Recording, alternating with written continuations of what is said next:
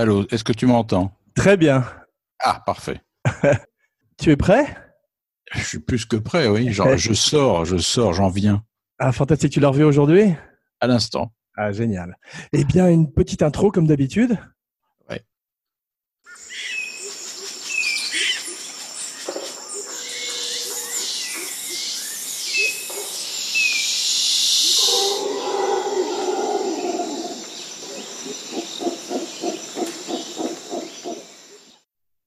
Willkommen. Ich begrüße mit Freude meine Kinokamerad Philipp Siebengut, Verwasser, Direktor, Thrillermeister für Kinokamerad 42, Agiere der Zorn Gottes. werden wir über diesen ganzen Kontinent herrschen. Wir halten durch. Ich bin der Zorn Gottes. Guten Tag, Philipp. Wie geht's? Salut mon pote. Je savais que ces quatre ans d'allemand au lycée Pasteur finiraient par euh, payer. Je suis ravi de te retrouver pour notre euh, dîner de conquistador. Moi aussi, d'autant plus que tu t'es rasé pour l'occasion. Exactement. Avant notre voyage le long de la rivière Amazon, pas celle qui livre les colis. Ouais. Et avant de partir, je voudrais adresser avec toi euh, l'éléphant dans la pièce, der Elephant im Raum, Mhm. Klaus Motherfucking Kinski.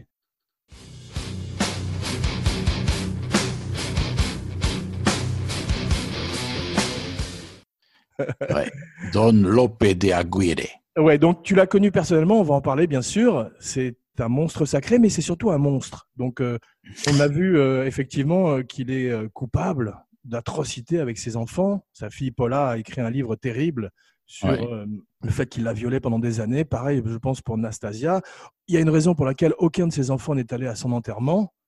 C'est que Mhm. c'est un personnage immonde. Donc on va garder ça en mémoire, dans nos têtes, avant de nous lancer dans nos galéjades et élucubrations habituelles. Et voici Galéjade et Élucubration, les deux clowns. Les deux joyeux lurons.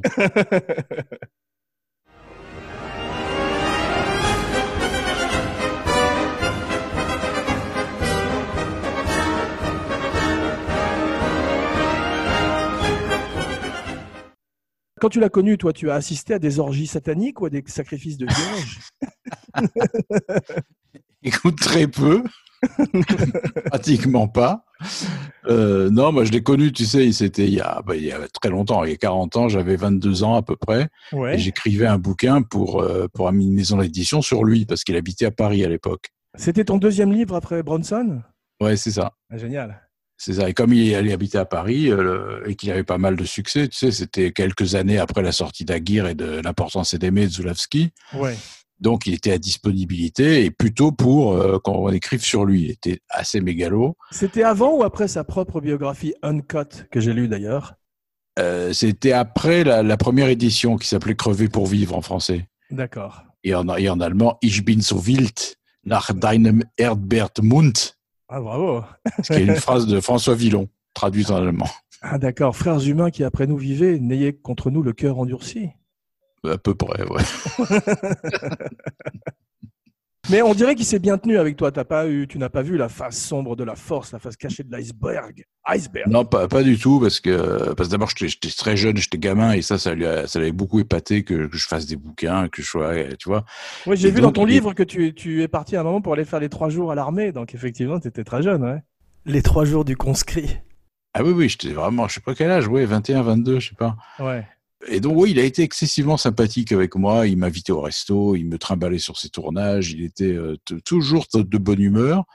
Euh, J'ai assisté à une ou deux colères, bien sûr, parce que t- sinon ça n'existe pas, Kinski, sans Ouais. les colères. Ouais. Mais globalement, c'est un très bon souvenir. Ouais, bah dis donc, c'est étonnant en tout cas d'avoir croisé ce type. Et euh, une question, bist du bereit Non, ça, je comprends pas. Ça veut dire, es- es-tu prêt? Je suis très bereit.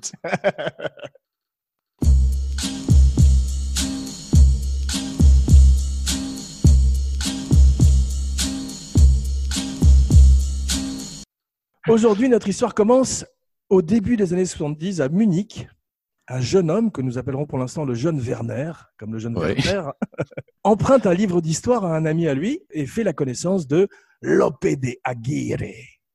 Ouais, qui, d'après ce que j'ai compris, était un personnage assez secondaire de l'histoire. Oui, mais qui était Lope de Aguirre Comme dirait Alain Decaux. le dîner Decaux. 1510-1561, j'ai fait ma recherche. Un conquistador, donc, qu'on surnommait El Loco, le fou. Ah, Donc- bon rôle pour Klaus. Voilà, donc effectivement, dès qu'Herzog voit ça, un seul nom en tête, Klaus Kinski. En plus, ce véritable Lope de Aguirre a assassiné sa fille. Herzog a rencontré Kinski quand il avait 13 ans. Tu as vu ça Ça m'a fait Oui, j'ai un vu. petit peu. Ouais, tu vas nous le C'était son raconter. voisin, c'était son Voilà. voisin de palier ou quelque chose comme ça. ouais. Non, ils étaient dans la même pension où habitait la, la famille d'Herzog et Kinski. Et euh, Ouais. Kinski était un pensionnaire qui restait enfermé pendant des jours entiers dans la salle de bain en hurlant. et ça avait fasciné le jeune Herzog. C'est un petit peu euh, de façon moins violente comme, comme euh, Morricone avait croisé euh, Sergio Leone à l'école aussi. C'est ça, c'est ça. C'est des destins qui se croisent une première fois et qui se recroisent pour de bon plus tard. c'est vrai, mais, mais qui était Werner Herzog? Donc, C'est un metteur en scène dont on connaît le visage, Werner Herzog. Ça fait partie de ces metteurs en scène euh, stars.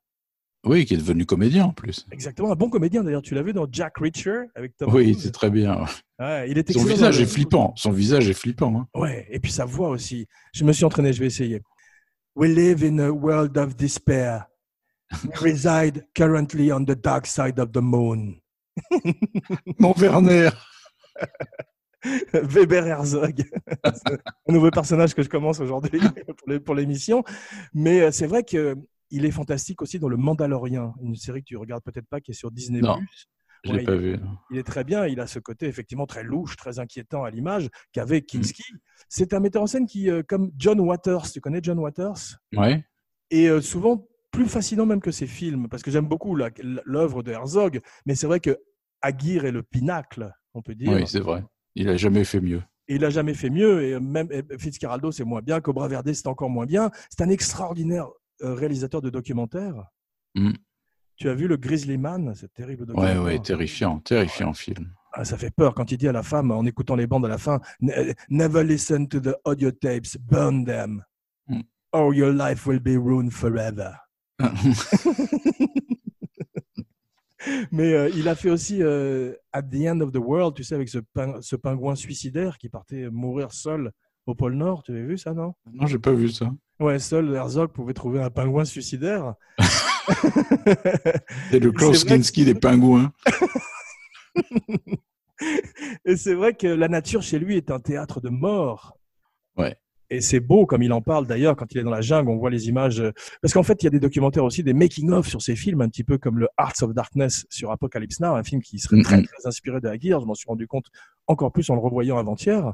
Incroyablement. Ouais. Il y a même des répliques. Tu as vu, euh, quand le type, un des conquistadors se prend une flèche et qui dit Tiens, les flèches longues reviennent à la mode. Ah, c'est une... c'est dans, le... c'est dans le film de Coppola aussi? Et c'est dans Coppola, euh, tel quel. Étonnant, parce qu'il y a des scènes entières, effectivement, quand tu vois des, scènes, des, des flèches surgir de la jungle, Ouais. quand tu vois cette barque avec ces indigènes qui viennent à leur rencontre. On a la même scène exactement avec un couple de Vietnamiens, tu sais, avec une barque de Vietnamiens dans le film de, Ouais, ouais. de Coppola, donc c'est fascinant. Je, je trouve d'ailleurs le film supérieur, c'est j'aime beaucoup les films de descente de rivière, le- La nuit du chasseur. Leaning, leaning, leaning on the everlasting arms. Children. On a fait Délivrance, Apocalypse Ouais. Now, bien sûr, mais celui-là, je trouve qu'il est supérieur à Apocalypse Now. Peut-être pas à Délivrance ou à La Nuit du Chasseur, mais euh, je trouve qu'en termes de la nature, ce que fait Malik aussi, tu sais, euh, la, la- la mort et la nature, vrai. ou la guerre et la nature, c'est quand même. C'est trop, rarement- c'est trop ostensible chez Malik. euh, C'est trop euh, Oui. un peu, un peu, et pas de bourgeois si tu veux. Alors que vrai. là, ce qui est fantastique chez Herzog, enfin, en tout cas dans ce film, dans la guerre, c'est que tu as l'impression d'un reportage. Ouais. À la guerre comme à la guerre. Tu Comment sens pas la mise en scène du tout, tu sens pas du tout, les- tu sais même pas comment c'est filmé par moment quand tu vois ces radeaux à la, dans les rapides. Ouais. Tu te dis mais comment ils ont tourné ça? C'est encore plus spectaculaire que. Pardon de t'interrompre, c'est encore plus spec- spectaculaire que les, ra- euh, les, les rafts dans Délivrance. Tu as vu? Oui, c'est ça, mais parce qu'en plus il y a pas de sécurité. Il y a 40, je sais pas combien de personnes sur des radeaux de fortune vraiment, et tu ça. te doutes bien qu'il n'y a pas 30 hommes grenouilles euh, en sécurité ou, ou des exactement. filets, ou tu te doutes bien qu'il y a rien. Absolument, mais c'est une équipe de huit personnes et euh, ce qu'ils ont vécu dans la jungle est le miroir exact de ce qu'a vécu Lopez et Aguirre. Mais ça se sent dans le film. On est en danger tout le temps. Même la, pre- le premier plan, quand tu vois les, les conquistadors descendre dans les nuages Ouais, euh, sur cette espèce de, de, pente à pic, ouais. ils sont tous en danger. Il sait commencer, il sait commencer ses films parce que j'ai revu pour l'émission Nosferatu qui est un peu plus chiant malheureusement plus long parce que Aguirre Ouais. fait 1h34 c'est merveilleux c'est d'une politesse rare comme métrage C'est vrai. et Nosferatu est très long mais commence aussi de façon magnifique sur des cadavres embaumés dans des catacombes et tout de suite t'es mis dans Exact. l'ambiance ouais. Ouais. il est né en 1942 il a 78 ans aujourd'hui il a 30 ans quand il réalise Aguirre et Kinski a 16 ans de plus que lui Hmm. Kinski qui est mort à 65 ans il est... Kinski est né en Pologne Ouais. il était polonais en fait et il est mort dans la petite ville de Lagunitas, un joli nom, en Californie. Herzog, c'est un peu. euh, Tu te rappelles de ce skieur de l'impossible qu'on appelait Sylvain Saudan Il Non. s'appelle toujours Sylvain Saudan. Ben, C'était un type qui descendait des portes hallucinantes. Ben, Herzog est un peu un réalisateur de l'impossible. Pour lui, c'est toujours une épreuve, un challenge, une espèce de Ouais. d'épreuve physique énorme. C'est un aventurier avant tout. Et euh, il filme comme un documentaire parce qu'il a très peu de scénario. Il a écrit le scénario en deux jours. Ouais. Il avait Ouais, écrit une première mouture. euh, T'as vu, il avait écrit une première mouture avec son club euh, quand il était dans un club de foot et un- des joueurs de foot avait jeté le scénario par la fenêtre du bus. Allez.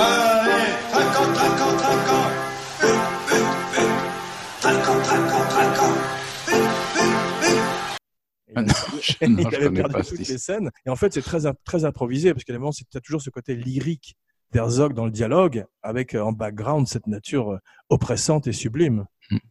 Et, et si, tu, et si tu regardes, ce qui m'a fait rire cette fois, j'avais déjà remarqué, mais j'avais oublié, c'est que le film, la voix off, et le film est basé sur le journal du moine Gaspard de Carvajal, qui est le seul témoignage de cette aventure. Et tu Absolument. t'aperçois, si- s'ils ont disparu tous corps et bien, comment ils ont récupéré le journal?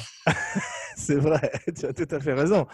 Euh, joué par un acteur qui s'appelle Del Nero, je crois, qui a, qui a pas Ouais. d'autres films. C'est un Américain, c'est un Américain. Il a une belle gueule, d'ailleurs, mais ils sont assez beaux. D'ailleurs, celui qui, Rui Guerra, qui joue le rôle de Ursua. C'est un réalisateur brésilien, lui. Voilà, c'est un réalisateur brésilien qui est beau. D'ailleurs, il a des cheveux magnifiques. Ça, ressemble un petit peu, c'est un mélange de euh, Alan Rickman dans Robin des Bois et euh, Edouard Baird. Oui, c'est ça, un petit peu. Mais euh, il doit se faire des shampoings au manioc parce qu'il a des cheveux sublimes dans cette forêt, t'as vu Alors que Ouais, c'est un drôle de personnage, d'ailleurs. Euh, là aussi, je l'ai réalisé en le revoyant. C'est un personnage absolument passif, oui, c'est vrai, Ursula. Il fait rien. Rien du tout. Même quand il prend une balle, il crie pas. Non, c'est vrai, ouais. Et Il s'écroule en silence et il dit plus rien. et quand il part vers sa mort, t'as vu, c'est euh, exactement, c'est comme dans le parrain quand on emmène quelqu'un dans la forêt ou dans les sopranos, tu sais, euh, Quelle scène sublime. sublime. C'est euh, leave the body, take the manioc. Ouais. Tu as vu ce magnifique film de, de William Lustig avec Joe Spinell qui s'appelle Manioc? Oui. Pardon. Seigneur. Ayez pitié. J'avais bien aimé son Bad Lieutenant, où Herzog rencontre un autre grand fou du cinéma qui est Nicolas Cage. Oui, oui, j'ai vu, oui, oui. C'est pas. On sait bien, quoi. Tu avais vu, toi, bien sûr, Fitzcarraldo, Cobra Verde. Kinski est vieux J'ai vu, les Verde. cinq Kinski. J'ai vu les cinq Kinski à chaque fois avec l'espoir de retrouver la magie de Aguirre. Ouais.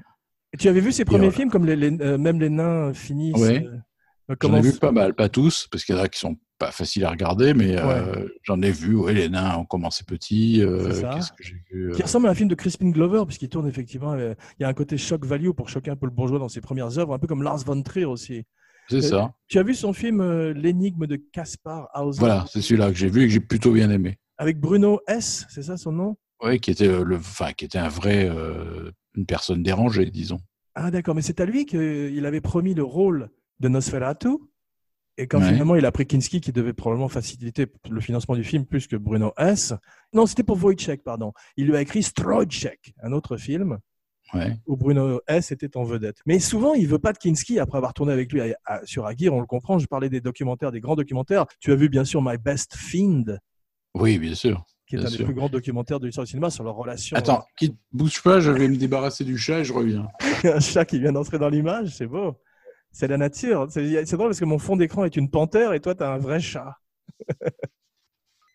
Just the other day at the stop sign, I'm looking in my mirror so I can see who can see me. South Central is putting JV to the test with four brothers and a SS. Non, excuse-moi, je me meublais pendant, pendant que tu étais parti. I'm back. si tu le veux bien, parlons un petit peu de Klaus Kinski.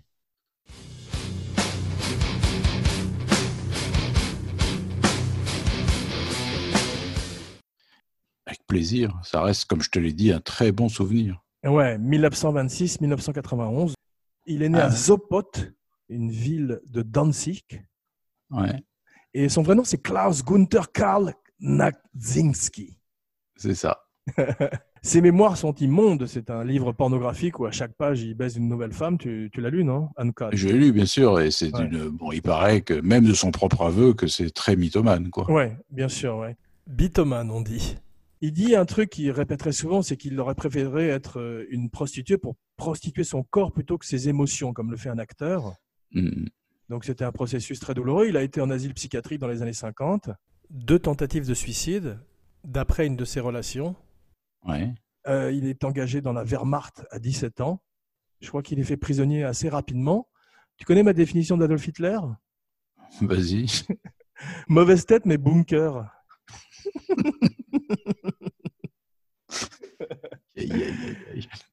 Il aurait fait un extraordinaire Joker dans le Batman. C'est, oui, c'est le Joker Ouais, t'imagines s'il avait, dit, avait dit Warum so ernst Pour Why so serious Ça aurait été fort quand même. Il a fait plus de 130 films. Bien plus, je crois. Ah, bien plus que ça en fait. Ouais. Et Ouais. Tu m'as dit qu'il a réécrit le livre, de ça, la biographie que tu as écrite de lui, il l'a réécrite dans ton dos chez l'éditeur pendant que tu étais dans- aux trois jours de l'armée. C'est dangereux d'avoir Kinski dans son dos. C'est ça, c'est une anecdote très drôle, c'est que, euh, en fait, on- je sais pas que je l'avais écrit avec lui, pas du tout, hein, parce que, en fait, j'ai jamais pris de notes quand je le voyais. Je l'ai vu pendant un an quand même, Ouais. régulièrement, très Ouais. régulièrement. On s'appelait au téléphone et tout ça. Je lui posais des questions, mais c'était jamais de l'interview. Vous alliez manger du sushi alors que c'était pas très en vogue à l'époque, tu dis. Voilà, c'est lui qui m'a ouais. appris à manger des sushis et à me servir de baguette en plus. Ah, c'est drôle. Et, euh, et en fait, on se, pose, on se parlait, quoi. Et le problème, bon, c'est que, un, j'avais que 22 ans, mais je sentais qu'il inventait la moitié des choses. Et, euh, et c'est qu'il répétait énormément la même chose aussi. Je me Ah souviens d'une anecdote qu'il m'a raconté peut-être 70 fois, qui était qu'il avait tourné un western spaghetti et que euh, sur le tournage, ils lui ont donné un chapeau en cuir bouffé au mythe. Que donc, il a jeté le chapeau par terre, il s'est barré, il est contrepétrie. jamais revenu. Hein il, il- pardon, je disais c'est une contrepétrie, mais il, il a jeté le chapeau par terre? Et il est parti, il est jamais revenu sur le tournage. Ça, il me l'a raconté, mais je ne peux pas te dire combien de fois. Ah, c'est drôle, mais il était euh, terrible. Il détestait les metteurs en scène. T'as vu, il détestait qu'on dise euh, moteur ou coupé. T'as vu l'anecdote Oui, de oui. Schmoller, le, le metteur en scène qu'il a, qui a tourné avec lui dans Crawl Space. Ouais. Euh, c'est un film claustrophobique. Claustro- cla- Ouais. Crawl Et le- Space. les seuls réalisateurs, et en fait, je me souviens qu'il disait du mal, mais de- épouvantable de tous les réalisateurs avec qui il a travaillé, tous, sauf David Lean et Sergio Leone. Ah, C'est drôle. David Lean, avec qui il avait fait le Docteur Jivago, où il avait un, un Voilà. rôle, une scène mémorable, en, en particulier. Et pour train. quelques dollars de plus de Leone, où il a aussi un rôle secondaire, même s'il est un peu plus important, mais C'est là où Lee Van Cleef le tue, c'est ça? Spoiler alerte. oui, c'est ça. Et il est bossu, c'est drôle, il est souvent bossu, parce que dans la guerre, il est bossu. Ouais, dans vrai. c'est d'aimer, il joue Richard III bossu. D'ailleurs, euh, Exact. Aguirre m'a fait penser Exact. énormément à Richard III. Oui, bah oui. D'ailleurs, dans, dans les scènes de théâtre de l'importance aimée, ils ont refait à peu près le look de Aguirre en brun. Ouais, c'est vrai, c'est drôle, c'est étonnant. Mm. J'ai pas vu l'im- l'importance d'aimer, mais j'ai regardé les scènes de Kinski sur YouTube. Sur YouPorn?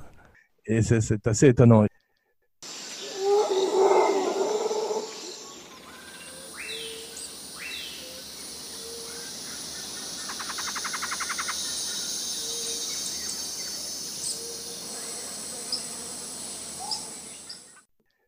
Burden of Dreams, extraordinaire Ouais. documentaire sur Fitzcarraldo, peut-être supérieur à Fitzcarraldo. Je toujours trouvé, ouais. Ouais, je dis souvent également que euh, Hearts of Darkness est meilleur qu'Apocalypse Now aussi. Mais je le pense aussi, ouais. Ouais, donc on est d'accord. Et euh, plein de spaghetti western, comme tu l'as dit. Ouais. Plein de films d'horreur avec euh, Jess Franco notamment. Est-ce qu'il a fait des giallo? Il a fait des giallo, mais en Allemagne, qui s'appelait des crimi. Ah, D'après Edgar Wallace, il en a fait, je sais pas, euh, 30, euh, 20, 30, je sais plus. C'est fou, tu sais qui est Edgar Wallace? Ouais, très bien. L'auteur le- de King Kong. Voilà, c'est lui qui a commencé la première mouture de King Kong et qui est mort pendant le film. Donc c'est un, Mhm. un- un rappel à notre émission sur King Kong. Son père était un chanteur d'opéra raté et un pharmacien. Sa mère était infirmière. On dirait les origines du Joker, un peu. Oui, complètement. Il fait du théâtre après la guerre, il change son nom. C'est déjà un personnage incroyablement euh, volatile et imprévisible. Il a beaucoup de problèmes avec tous les, les patrons de théâtre et euh, il, Ouais. il veut même avoir des procès avec tout le monde.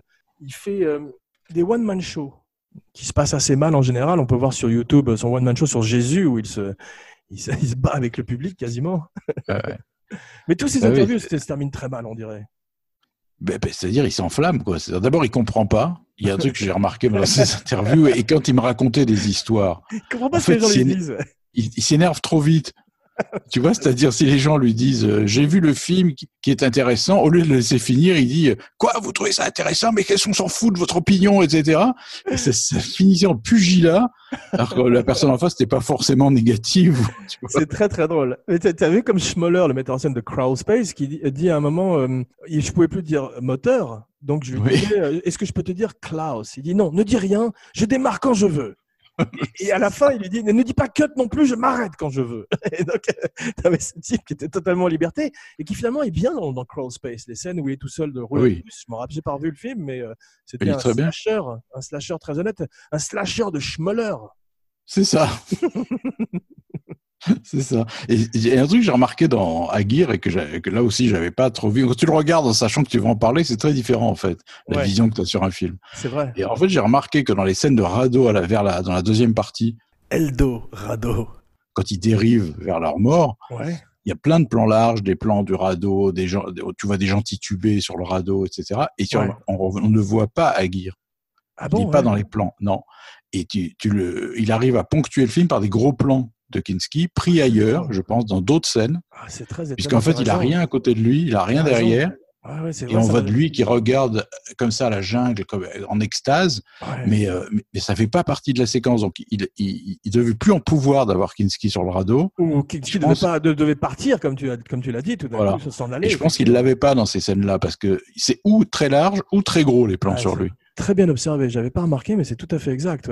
Entre autres, quand il balance le cheval, tu sais.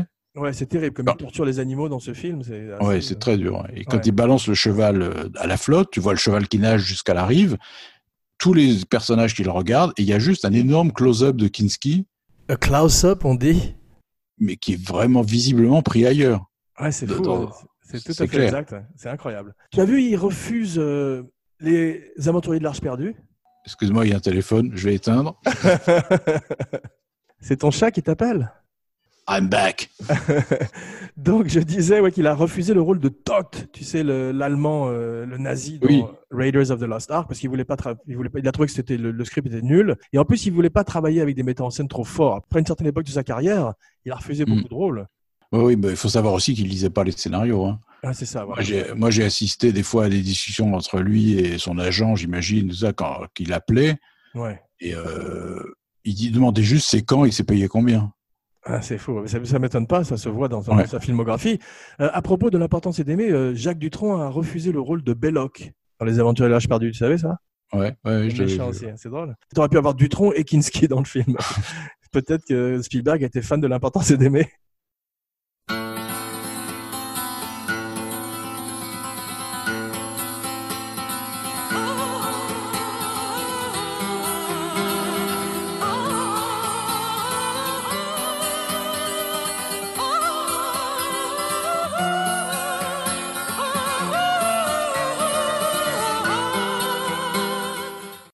Il est dans un génie, deux associés, une cloche. Ouais, caméo. Ouais. Comme il faisait souvent. Hein, tu sais qu'en fait, les, quand tu vois sa liste impressionnante de western, des fois, il faisait une journée hein, sur le film. Ah, c'est ça, il passe, il fait ça. ça- Ouais. ouais, ouais. Mais euh, il a, une, il a un rapport avec Kinski euh, un peu comme Bip Bip le coyote avec l'autruche, parce qu'il a Herzog veut le tuer très régulièrement. Tu sais, il a, il a essayé de mettre le feu à sa maison. C'est le chien de Kinski qui l'a sauvé. Il y a les- la, la fameuse anecdote avec les Indiens qui viennent demander à, à Herzog s'ils veulent qu'il tue Kinski parce que Kinski fait trop de bruit. Ouais. Et il y a cette fameuse histoire légendaire de, de Herzog qui a dirigé qui, la dernière scène de Kinski sur le radeau avec un fusil Ah, et qui, est- et qui a inventé. ah, c'est inventé. Qui en fait. inventé parce que Kinski, moi, me l'avait dit que c'était à l'inverse. Ouais. C'est-à-dire qu'il m'avait, quand je lui ai posé la question, je lui ai dit, mais c'est vrai qu'il t'a dirigé avec un fusil braqué sur toi. Il a, il s'était mis à hurler en disant, mais quoi, c'est encore ces histoires à la con et tout. Et en fait, il m'avait expliqué que c'est lui qui avait une Winchester parce qu'il avait peur le soir dans les, dans la nature. Donc, il avait demandé un fusil. Mais d'ailleurs, il a, il tiré, avait il a tiré dans une hutte, un fils de hutte. Il a tiré un moment dans une hutte et il a, il a, il a dégommé le doigt d'un des figurants, tu vu Oui, et puis il a abîmé un des acteurs du film. On le voit d'ailleurs, il a une cicatrice sur le front. C'est un des gros, con- un des plus gros conquistadors. là. Gros conquistador. Je sais, on voit la scène et quand il arrive dans le village, il dit arrêtez de manger les bananes et il envoie un énorme coup, son épée sur la ça. tête de pauvre figurant qui est, euh, c'est terrifiant. C'est ça. C'est c'est hallucinant que personne soit mort sur ce film. Oui, c'est assez dingue. Ouais. Il y a des Indiens qui sont morts sur Fitzgeraldo. Ouais. Le passage de- du bateau, là, faut pas déconner non plus quand même. Faire ça en vrai, quand même. T'as vu, les, les- les studios lui ont dit est-ce qu'on peut le faire en miniature? Ils savaient pas à qui ils avaient affaire. Je sais plus ce que je te racontais par contre. Ah pardon, excuse-moi, je t'ai interrompu. Chose que je ne fais jamais d'habitude. Non, on parlait de Kinski avec son fusil. Ah oui, voilà, la fameuse histoire du fusil. Ouais. En fait, c'est pas du tout Herzog qui avait le fusil, c'était Kinski. Et il s'en est jamais servi contre Herzog, mais il le menaçait avec. Quand Herzog venait euh, dans sa tente pour lui parler, il disait fous le camp ou je te tire dessus, etc. Donc j'avais des, j'avais des doutes sur de s'il disait vrai ou pas vrai, etc. Et j'ai lu récemment une interview de Peter Berling, tu sais, euh, qui joue le- l'empereur, Ouais, qui est guerre. Grossman, qui est très bien, le gros. Osman, voilà, Ouais. et qui, qui corrobore ce que disait Kinski. Ah, En fait, le fusil, il avait été apporté sur le plateau par Herzog, et, il, et Kinski s'en était emparé, il n'avait pas lâché tout le tournage. Mais je crois que Herzog l'a confisqué une fois que Kinski a shooté le doigt d'un des figurants quand même. Et il, l'a- Oui. et et il a encore le fusil aujourd'hui, Herzog. J'ai lu dans une interview. C'est dingue ces histoires quand tu penses. On parle de quand même de fou furieux. Ce que j'avais adoré moi dans My Best Find, c'est que Herzog aurait passé une heure trente à te convaincre que Kinski était complètement barjot. Et quand tu arrivais à la fin du film, tu savais plus très bien lequel des deux était le pire, quoi. Et puis à la fin, tu as vu, ils se retrouvent dans un festival quelques années plus tard où ils tombent bien évidemment dans les bras l'un de l'autre parce qu'ils savent qu'ils ont fait leur meilleur travail ensemble. Ouais. Mais ça m'a frappé quand même que Herzog, à chaque fois, puisque Fitzcarraldo, il, il a commencé le tournage avec Mick Jagger. À Ouais, chaque fois, ça. il veut quand même faire, il veut quand même quelqu'un d'autre que Kinski. Et il se retrouve avec Kinski. euh, Bah, il, sait, il sait ce qu'il attend. hein. Il savait ce qu'il attendait. Ouais. euh, Tu parles dans la jungle en plus. On voit, la, la- on voit la- sur YouTube Kinski qui s'énerve après euh, un pauvre régisseur parce que la bouffe est mauvaise dans la jungle sur Fitzcarraldo. T'as vu? Ouais. Leash my ass Il dit le- lâche mon cul, il lui dit, etc. Et Moi, je l'ai vu en vrai, ça. Je l'ai vu en vrai, moi, sur un plateau. les, hurlements, les hurlements, putain. C'est comme une fois, je, je l'ai vu en vrai dans la rue. Moi, une fois, on a été, euh, on était dans sa bagnole. Il y avait un énorme 4x4 rouge. À l'époque, c'était très rare et euh, tu le voyais tout de suite dans Paris, même de loin.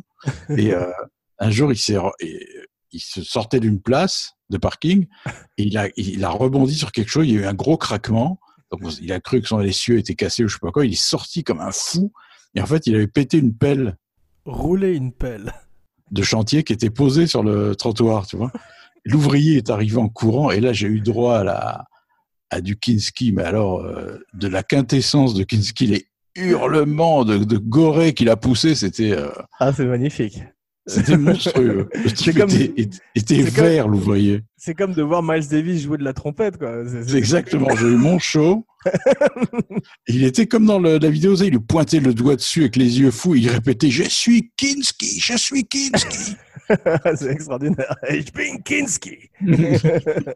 Mais euh, il parlait français euh, curieusement parce qu'il te disait souvent va, va faire te foutre au lieu de Va faire te de foot, oui. Va faire de. Oui, il est viteur. Il disait, il est viteur. c'est étonnant. Tu as vu euh, son dernier film, Paganini? Oui, je l'ai vu. ouais. Ah, c'était toi. Toujours la même vieille vanne. Et t'avais vu son film japonais euh, pseudo-porno aussi? Il avait fait un film. Ouais, ouais, j'ai vu la plupart de T'as films pour le bouquin. Ah bah oui, bien sûr. Un film avec Ariel Dombal aussi, C'est celui-là, c'est le film japonais. Ah, c'est le Ouais. même, ouais. ouais. Ça, c'est Ouais. quand même une sacrée distribution. hein.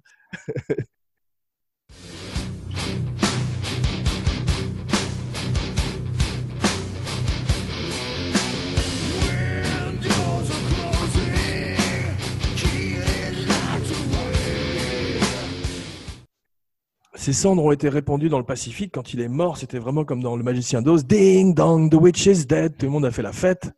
N'empêche, tu as vu le documentaire sur euh, Crawl Space là, avec David Schmoller? Ouais. Il finit sur une note très émouvante. hein, parce que le type euh, gerbe sur lui pendant 25 minutes de façon très drôle d'ailleurs. hein, Ouais. en disant drôle. que c'était un fou, un monstre, et que c'était ingérable, etc. Et les, Et gens de fin, les gens de son équipe qui disaient Please kill Mr. Kinski. voilà, c'est ça. le titre, le du sûrement- documentaire. Mm. Tu sens que c'est sincère et vrai.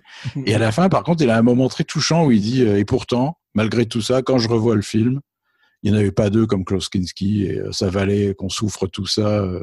Ouais, mais tu entends un peu la même chose à chaque fois que des metteurs en scène. et, c'est vrai.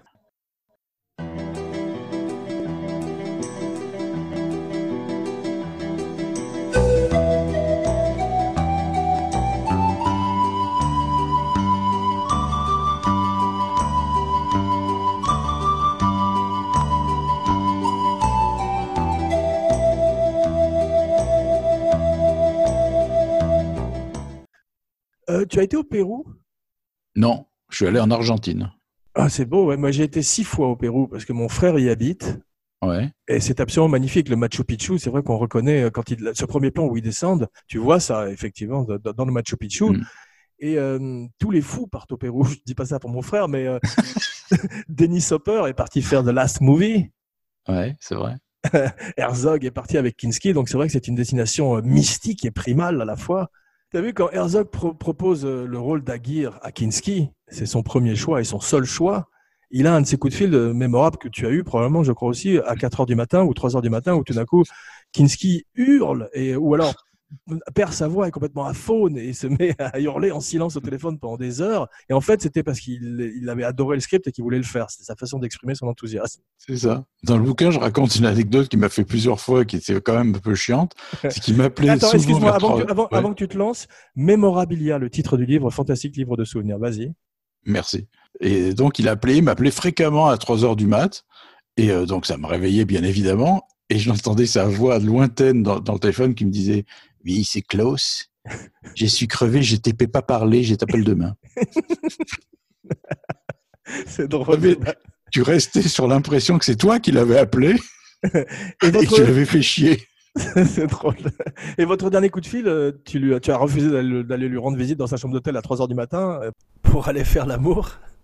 Comme ça, après cinq, cinq, euh, cinq années sans entendre parler de lui, il m'avait rappelé pour, pour gueuler parce que j'avais refait une autre version du bouquin où j'avais récupéré mes écritures quand même, après qu'il les ait modifiées. Et euh, donc ça s'est passé moyennement, disons. Après, on s'est un peu réconcilié. Et euh, il m'a dit, allez, viens me voir, on va, je t'offre un verre. J'ai dit non, il est, il est 11h30, ça va, quoi. Euh, Demain, si tu veux. Et il m'avait fait son fameux va faire te foutre. A raccroché et j'ai plus jamais eu de nouvelles de lui. c'est étonnant. Mais euh, il tournait effectivement, quand tu es passé à Los Angeles, il, il avait tourné dans le très mauvais remake du film de Mon père l'emmerdeur fait par le dernier film de Billy Wilder qui s'appelait Buddy Ouais. Buddy où il jouait le rôle de Jean-Pierre Darras. C'est ça. Buddy Buddy, passionné Buddies. C'est exactement ça. Docteur Zuckerbraut, je me rappelle, il s'appelait. Bravo, et c'était une espèce de, de, de chef de secte plus que de, de Oui, c'est ça. je crois. ouais. Enfin, Du sexe. C'était une secte voilà. sur le sexe, ouais. C'est ça, c'était très raté comme film. C'était le, le combat de trop pour Billy Wilder. Herzog, tu as vu sa technique avec Kinski? Parce que Kinski arrive, et bien sûr, pour jouer à Gear, il est à 150% tout de suite. Il arrive euh, dès qu'on dit euh, moteur ou dès qu'on dit Klaus, il se lance comme un taureau dans un magasin de porcelaine. Mais euh, en fait, Herzog le, le fatigue pendant des heures ou pendant, des- pendant, de- pendant une demi-heure avant la prise. Il le fatigue, il le fatigue. Et après, il dit moteur, et c'est là que l'autre arrive et a ce côté un peu euh, hanté, qui est magnifique, Ouais. de ce conquistador. Il y a un truc qui est admirablement fait dans le film, et j'arrive pas à savoir si c'est maîtrisé ou pas de la part d'Herzog et de Kinski, c'est que si tu- ce qui est formidable, je trouve, c'est que le personnage de Aguirre s'introduit doucement dans le film. Au Oui. début, c'est un des figurants parmi d'autres. Il est silencieux comme une espèce de. de, de- c'est Voilà. absolument ça. C'est une espèce de garde du corps silencieux. C'est. Exactement, il dit rien. Ouais. Il n'est pas plus que Rui Guerra ou un autre. Enfin, Ouais. c'est un, des- un des personnages. Et puis petit à petit, il commence. bah, En fait, ça bascule quand il fait sauter le radeau avec un canon, tu sais. C'est ça. C'est-à-dire qu'il Il y a- prend le pouvoir. vieux- il y a une montée en puissance du, du personnage qui est incroyablement Ouais. bien faite. J'ai remarqué aussi. Et qui se traduit euh, le mieux quand, au moment où il pète un câble complet et qu'il accroché à un arbre et qu'il part dans un délire euh, Ouais. incroyable. quand il dit euh, celui qui mangera plus que sa ration sera découpé en 198 morceaux. Et Non, on piétinera ces morceaux pour peindre les murs avec. Et Ce qui est étonnant, c'est que le, le vrai Lope de Aguirre a été démembré aussi. Ah oui? Ouais, on a distribué ses membres dans tous les villages alentours, pour, en exemple. Très bien. J'ai une main chez moi que j'ai récupérée. Je te l'achète. Budget de 30 370 000 dollars. Ouais. Un cinquième du budget, c'est le salaire de Kinski. Ouais, bah oui. c'est normal. Et tu sais qu'au départ, c'était un téléfilm. Ah bon, ouais C'est pour ça qu'il est tourné en format carré. Ah, je me suis posé la question, ouais. C'était prévu pour la télé. Et euh, après, je crois qu'il y a eu, ils ont dit, ça peut pas, c'est pas un téléfilm, c'est pas l'esprit d'un téléfilm. Et Ça a été revendu à des producteurs cinéma. Je, je, je connais pas les détails, mais en tout cas, c'était prévu pour être un téléfilm. Ah, c'est drôle, c'est étonnant. ouais. Neuf mois de pré-production quand même. Et le film est tourné dans- en ordre chronologique, ce qui est très rare et ce qui se sent et ce qui sert le film. Ouais. Le film est tourné en anglais, tu as vu? Oui, j'ai vu ça. Ouais. Et c'est pas la en voix de allemand. Kinski. Hein. C'est pas, la voix de Kinski. Non. En anglais ni en allemand. Euh, Oui, parce qu'il demandait trop cher pour euh, l'ADR, pour le- la post-synchro.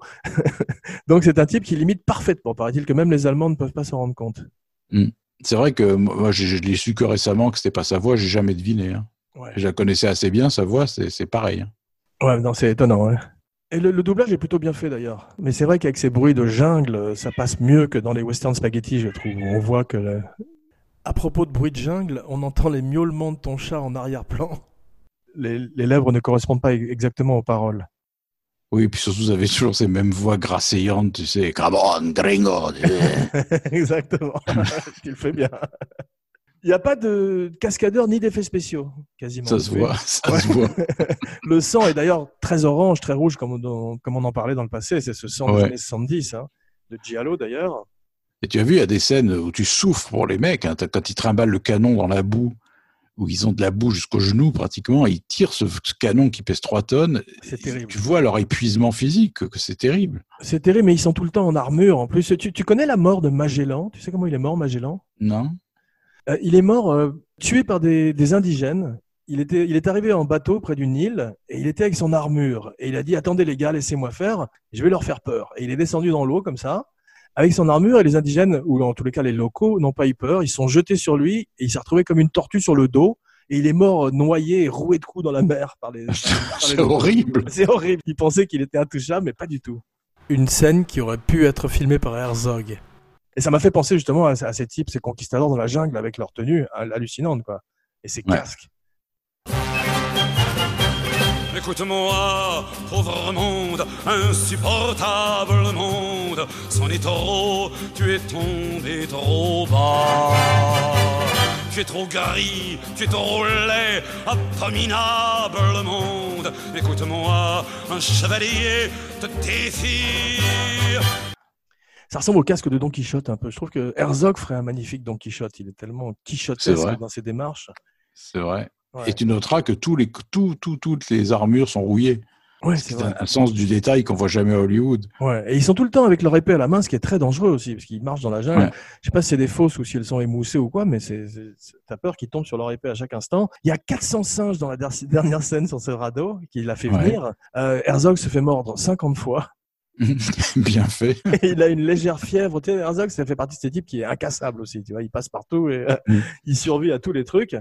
T'as vu d'ailleurs quand, euh, quand Kinski marche au milieu des, des centaines de singes là, sur le radeau, il y en a qui sautent à l'eau et pendant la, la scène, on, on voit des petites têtes qui s'éloignent vers la rive, ils nagent vers la rive. il préfère dealer avec la rivière qu'avec Kinski. Mais le singe, t'as vu, c'est la deuxième fois qu'on qu'on- qu'on parle d'un film à la fin où on martyrise des singes, parce qu'après King Kong, ce pauvre singe dans la main de Kinski, j'ai eu plus mal pour lui que pour Févray, hein, je peux te dire. Ah oui, oui, c'est vrai.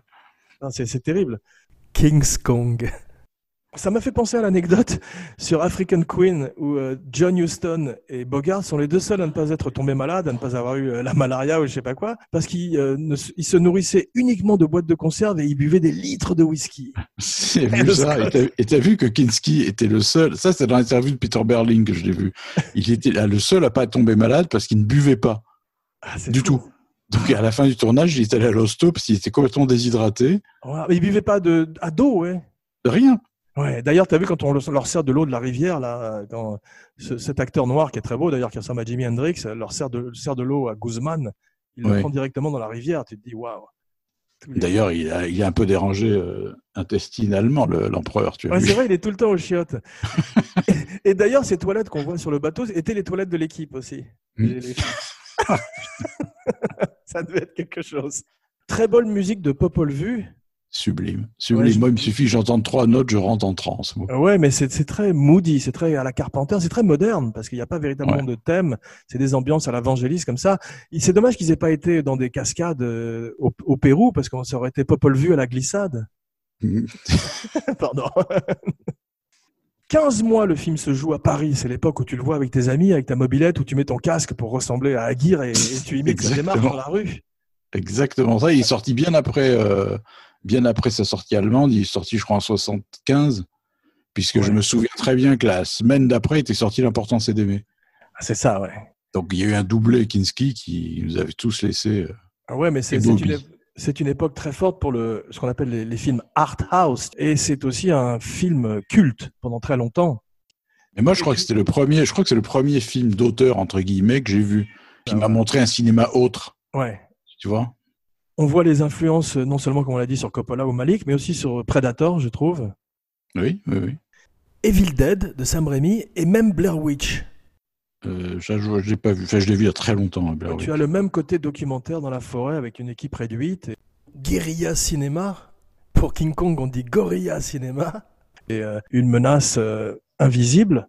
Et également Anaconda, Chef-d'œuvre. chef-d'œuvre. Chef-d'œuvre. Le plan de John Voight à demi digéré, Ah qui ouais. fait un clin d'œil à Jennifer Lopez, pour moi, Ah non, c'est un grand moment de cinéma pour moi aussi. summum. Et Ice Cube dans l'eau avec un énorme anaconda derrière lui qu'il n'a pas vu, ça aussi c'est magnifique. et surtout Eric Stoltz qui reçoit une fléchette dans le cul au début du film et qui passe tout le film dans le coma, t'as vu? Du curare, bien sûr. C'est ça qui dort. Ah, D'ailleurs, je pense qu'Herzog a dû avoir l'idée de faire ça à Gear. Et l'autre a dû refuser. ça m'étonnerait pas. En fait, moi, je trouve les autres films où j'ai trouvé Kinski formidable, ouais, en fait, on y recherche des vestiges d'Aguirre. c'est ça, exactement. Tu vois ce que je veux dire? On, aime, on aime les moments où il ressemble à Aguirre, en fait. Ouais, c'est vrai. Mais euh, je trouve qu'il aura presque fait un meilleur euh, colonel Kurtz que, que Brando. Il fait plus peur.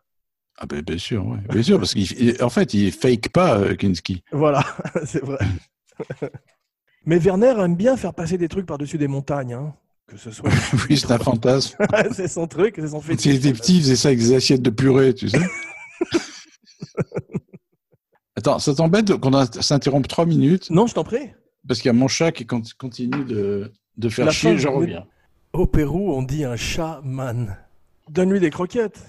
Bon Dieu, tu martyrises cet animal comme euh, Kinski euh, avec le cheval ou les singes.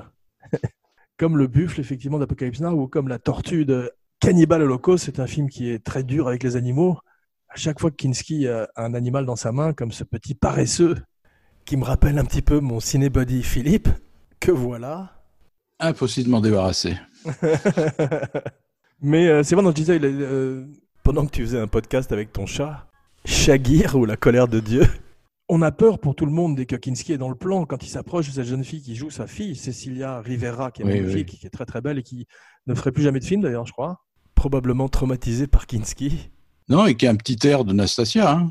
Oui, c'est vrai, mais elle- elle- j'avais pas compris au début que c'était sa fille, j'avais oublié. Mais on a peur pour cette jeune fille à chaque fois que Kinski s'approche d'elle.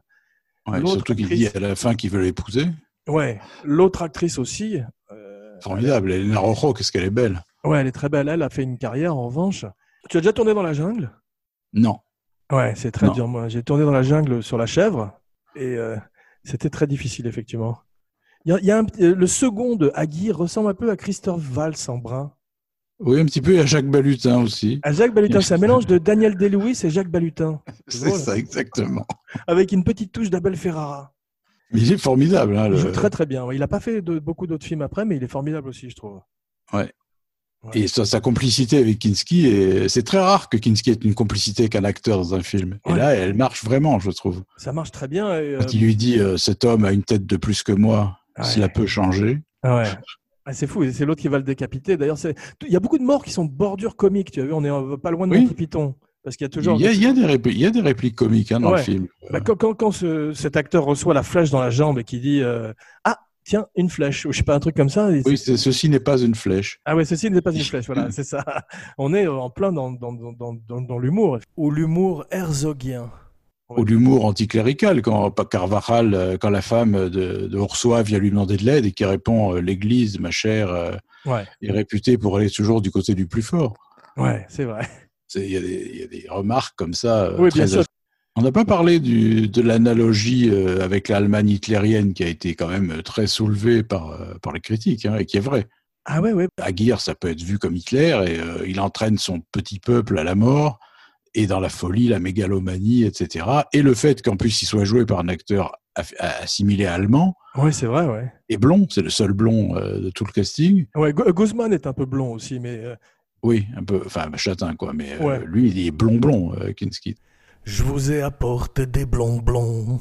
Beaucoup de gens avaient dit c'est euh, c'est une analogie avec, la- avec le nazisme en fait. Ouais, c'est vrai. Puis aussi cette scène quand ils se disent euh, tout ce qui est à droite m'appartient, tout ce qui est à gauche m'appartient, et que tout d'un coup, ils- Formidable de dérisoire. Ah ouais, Ils avancent à la dérive, ils, ils savent même pas comment où ils vont et comment ils vont arriver. Et le type note Toutes ces terres nous appartiennent. Nous avons un territoire six fois plus grand que l'Espagne. Extraordinaire. Et Kinski, lui, veut conquérir- reconquérir le Mexique après. J'avais oublié aussi à quel point ça faisait western au début, quand tu vois toutes ces flèches qui surgissent de nulle part. On est vraiment euh, avec des Indiens en plus, on est complètement dans les Ouais. vieux westerns. C'est très bien la tension qui monte entre Ursua et Lopé petit à petit aussi, ça c'est très bien fait. Et t'as vu qu'il est pas très courageux, Ursula. J'avais ça aussi, j'ai des choses qui me sont revenues là en voyant. Ouais. Tu sais, quand, euh, quand Kinski fait sauter le, le radeau, ouais. il vient vers lui, Kinski le regarde avec mépris et haine, et l'autre n'ose même pas lui faire un reproche. C'est vrai, mais ça, ça, euh, ça fait se penser. C'est exactement ça, ça fait penser au film de pirates quand une mutinerie se fomente. Ouais, ouais, ouais. Exactement Il ça, sait que c'est en train d'arriver, mais il n'intervient absolument pas, Ursula. C'est, c'est... Ouais, c'est un faible. ouais. Et il a ce monstre face à lui, ouais. Mais c'est étonnant quand même, ces conquistadors qui parlent allemand. Oui, je l'ai vu en anglais, moi, cette fois. Ah bon, ouais? C'est moins Non, dérangeant, bizarrement, en anglais. Ah, c'est possible. Moi, je l'ai- je l'ai vu en, en allemand sous-titré en anglais. De toute façon, comme il n'y a pas de VO, même la, la VF est très très bien faite et euh, toutes les trois versions se valent, hein, Ouais, c'est vrai. parce qu'il n'y a pas de VO. Donc, euh, Mais on parlait des, des spaghetti western. euh, toutes les scènes justement avec Peruccio, qui est son second là, quand il est en gros, très gros plan, il a aussi une tête de, de western spaghetti. de complètement, mais euh, même, les, même les conquistadors, les gros barbus, burinés et tout ça, on dirait vraiment des Mexicains de western italien. hein. Exactement. ouais, c'est un mélange de pirates et de, de western spaghetti. On voit que les figurants ont vraiment peur de Kinski. Oui, Oui, quand vous avez vu comment il les maltraite quand il les Ouais. fait avancer avec le canon, là, c'est impressionnant. hein. Ah, c'est affreux. Mais ils ont tous. euh, ils se- T'as vu à un moment, il met un coup de pied à un gros qui sommeille. Oui, oui. Puis, Il le, re- il le redresse, ce qui est difficile à faire d'ailleurs. C'est celui-là, c'est celui-là à qui il avait fendu le crâne avec son épée. C'était son souffre-douleur en fait. c'est ça. il voulait le finir, à mon avis. J'aurais bien vu un film avec eux deux seulement, genre Laurel et Hardy de l'enfer. Mais ce qui est très bien fait, que j'avais oublié, c'est que euh, les personnages existent sans avoir énormément de background. Il n'y a pas une scène où tout d'un coup euh, le prêtre ou euh, Ursula s'assied et dit euh, quand j'étais petit à Séville ou n'importe quoi. tu vois, je veux dire, Oui, c'est vrai. bien, je trouvais. Et on en apprend énormément par des petites notes, comme tu dis, sur euh, la lâcheté d'Ursula, sur l'église, tout ça, mais toujours des petites notes, alors que c'est pas écrit, c'est écrit sur Non. le plateau.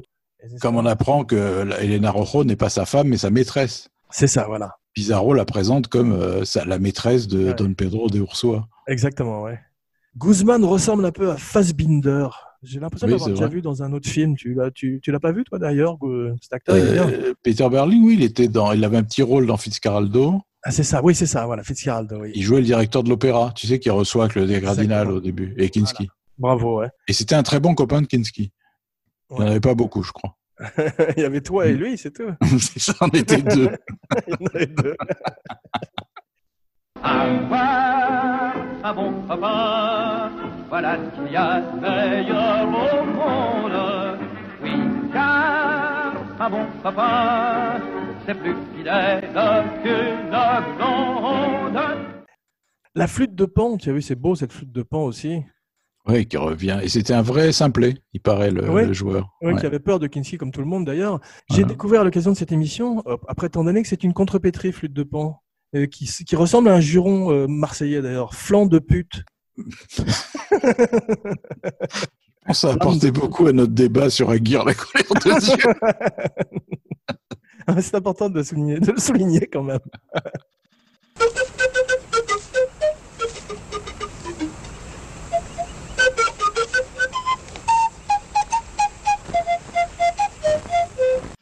La mort de l'empereur qui passe son temps au chiottes, il sort, il sort des toilettes. Et euh, il je me suis demandé s'il s'était pas suicidé parce qu'il a une espèce de garrot autour du cou, t'as vu? Non, je pense qu'il a été assassiné, par contre, sûrement par un de ses hommes. Ah oui, alors c'est un homme ou un Indien qui est venu sur le. Bah, Pourquoi l'Indien sera emmerdé au lieu de tirer des flèches? Ici Il n'est pas venu à la nage, donc c'est forcément un de ses hommes. Par contre, c'est pas du tout développé. Développer des aguirres. Ah, Ça, on sait pas du tout. Est-ce que c'est une scène qui a sauté au montage? Est-ce qu'ils l'ont pas tournée Est-ce que Je sais pas, mais ça peut pas être un Indien. Parce qu'il y avait également toute une toute une sous-plotte basque, bien sûr. Avec, tu sais, à un moment, on voit un bateau dans les arbres, qui est magnifique, cette image Oui. très herzogienne. C'était une histoire en parallèle d'une autre expédition qu'il devait retrouver ou je sais pas quoi, et qui Herzog a choisi, à juste titre, de, de, de retirer. Donc peut-être effectivement qu'ils expliquaient mieux la mort de l'empereur à ce moment-là. Possible. Ouais. En tout cas, ça laisse un gros point d'interrogation. C'est vrai qu'on ne sait pas du tout. Et d'ailleurs, la question n'est même pas soulevée. Ouais, ouais, ouais. C'est étonnant que Cecilia Rivera n'ait pas fait d'autres films. Elle a dû euh, peut-être épouser un baron du manioc et se retirer. C'est possible, mais je pense qu'ils l'ont surtout casté là-bas et qu'elle était, devait être étudiante ou quelque chose comme ça. Ouais, c'est sûr. Castelaba, beau nom péruvien. Très bien filmé les... la tribu, tu sais, quand on les voit de loin. Ça fait Oui, peur quand on les voit de loin dans le bateau. Mm. Ça fait plus peur que Coppola avec les Vietnamiens, je trouve. Mais t'as cette ambiance de cauchemar euh, Ouais. qui, est, qui est permanente. D'ailleurs, Herzog avait dit une phrase magnifique, je trouve, pour définir son film. Il avait dit c'est un film de jungle, de flèches et d'extase fiévreuse. C'est beau. C'est parfait, je trouve. Non, c'est magnifique. C'est beau aussi cette femme qui s'enfonce dans la jungle comme si elle était sortie tout, tout droit d'un tableau. T'as vu avec son, cette, Ouais. robe espagnole magnifique. Et Elle aussi, elle fait comme les singes, elle préfère aller euh, se faire bouffer par les Indiens que de rester avec Kinski. ouais, je la comprends, ouais, c'est sûr. tu as vu Ich bin der Zorn Gottes Mm. Il le fait face caméra. Ouais. C'est beau, il regarde carrément, euh, il brise le quatrième mur et il, il parle au public, c'est étonnant. Mais d'ailleurs, cette scène, tu sais, on en parlait tout à l'heure d'impro où il menace ses hommes et où, Ouais. où il dit quiconque désertera. Et après, il finit pas sa phrase et tu le vois qu'il part dans, dans une espèce de dérive mentale hallucinante. Je, Comme une transe, ouais. ouais, c'est un des trucs les plus sincères qu'il ait jamais fait, je trouve, à l'écran. Il, il, il ne skisse pas du tout, là. Ouais, tu as raison, Il est- ouais. Ouais, c'est Il est, en- il est dedans, il est, il est possédé, là. Ouais, c'est très, très évidemment son, son meilleur rôle. Il est bien en Nosferatu aussi, quand même. C'est un rôle difficile où il a beaucoup souffert à cause du maquillage très très lourd et du Ouais. fait qu'il a dû véritablement se raser la tête. Bien fait pour sa gueule. T'as vu, il a amené plein de rats dans la ville où il a tourné, je sais plus, en, en Hollande ou je sais pas où, et les gens étaient fous de rage. Surtout qu'il fallait les peindre, tu sais, c'est des rats de laboratoire qu'ils avaient peints un par un. Quelle horreur. C'est vraiment un, les animaux, c'est terrifiant. Il y a juste une fois dans le film où Kinski n'a pas son casque, t'as vu? Oui, c'est vrai. Ben, c'est quand il joue avec le petit opossum, là. Ouais, c'est ça. Et où on a peur pour le possum. C'est un petit paresseux d'ailleurs ou un opossum? Oui, paresseux, oui. C'est un Oui, oui, aïe. parce qu'il il n'est jamais tout à fait réveillé. Ouais. C'est un aïe. Avec toute l'équipe habite, habite sur des radeaux, tu as vu, pendant tout le tournage? Oui, oui, oui.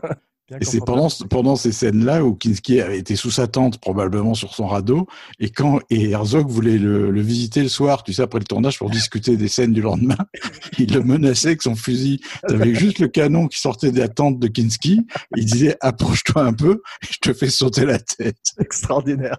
Sur un des radeaux, il y a une petite cuisine. Une kitchenette. Hmm, c'est ils se mignon. font- ils se font leur strudel. Herzog est piqué par 150 euh, fourmis rouges, des fire ants, ces fourmis qui sont grosses comme le poing. Et euh, il s'en tire très bien, il a juste une petite fièvre aussi une nouvelle fois. Et il pense à la fin du tournage qu'il a perdu le négatif. Tu as vu qu'il s'est euh, égaré à l'aéroport de Lima.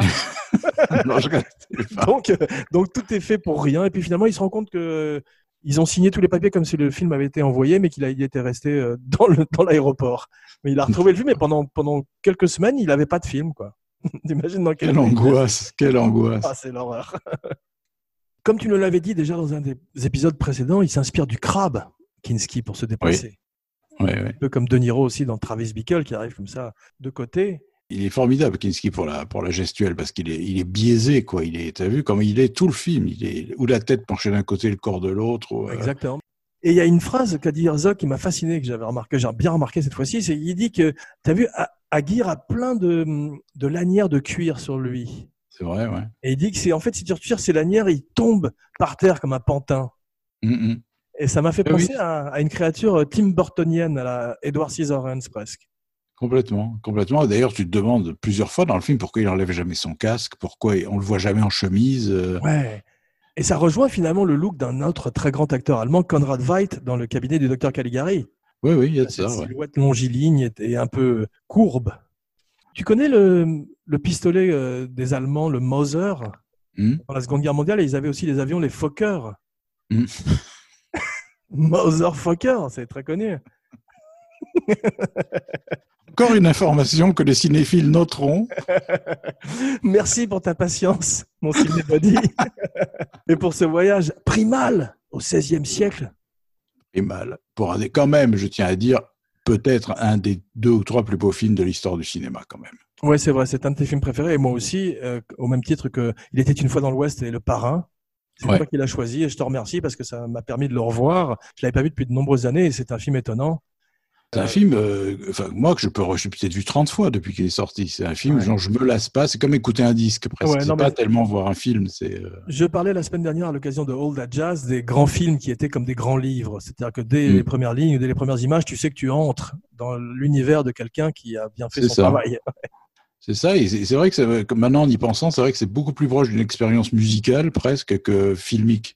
Ouais. que Tu rentres dans un univers, tu presque tu fermes les yeux et tu rêves avec. euh, Oui, à la voyage. manière, euh, à la manière de 2001 ou d'Apocalypse Now, Exactement, exactement. où le metteur en scène veut, veut- veut plutôt que tu ressentes les choses plutôt que qu'on te les explique euh, d'une façon plus classique et traditionnelle. Ouais.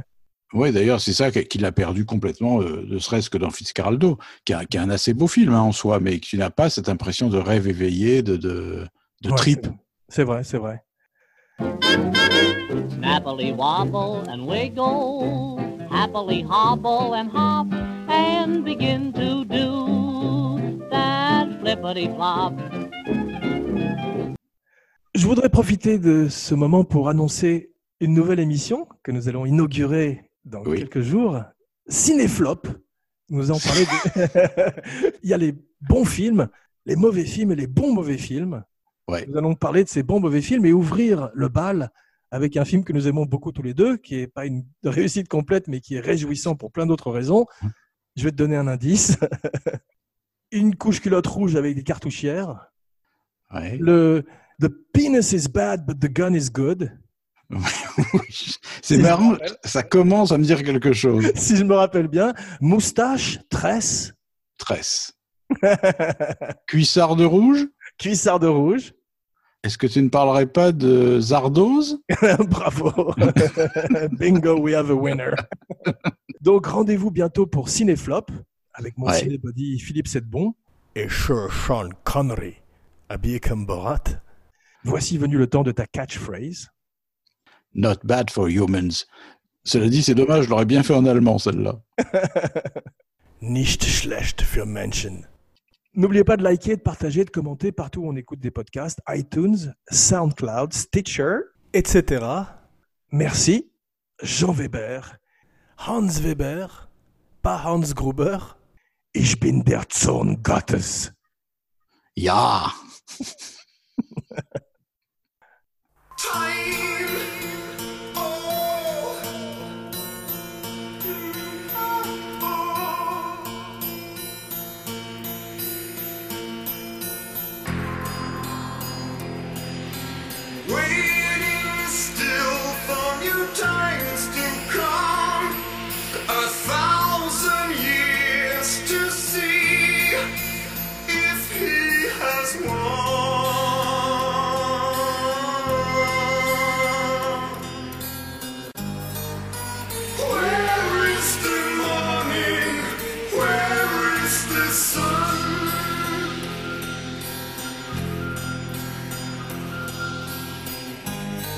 A thousand years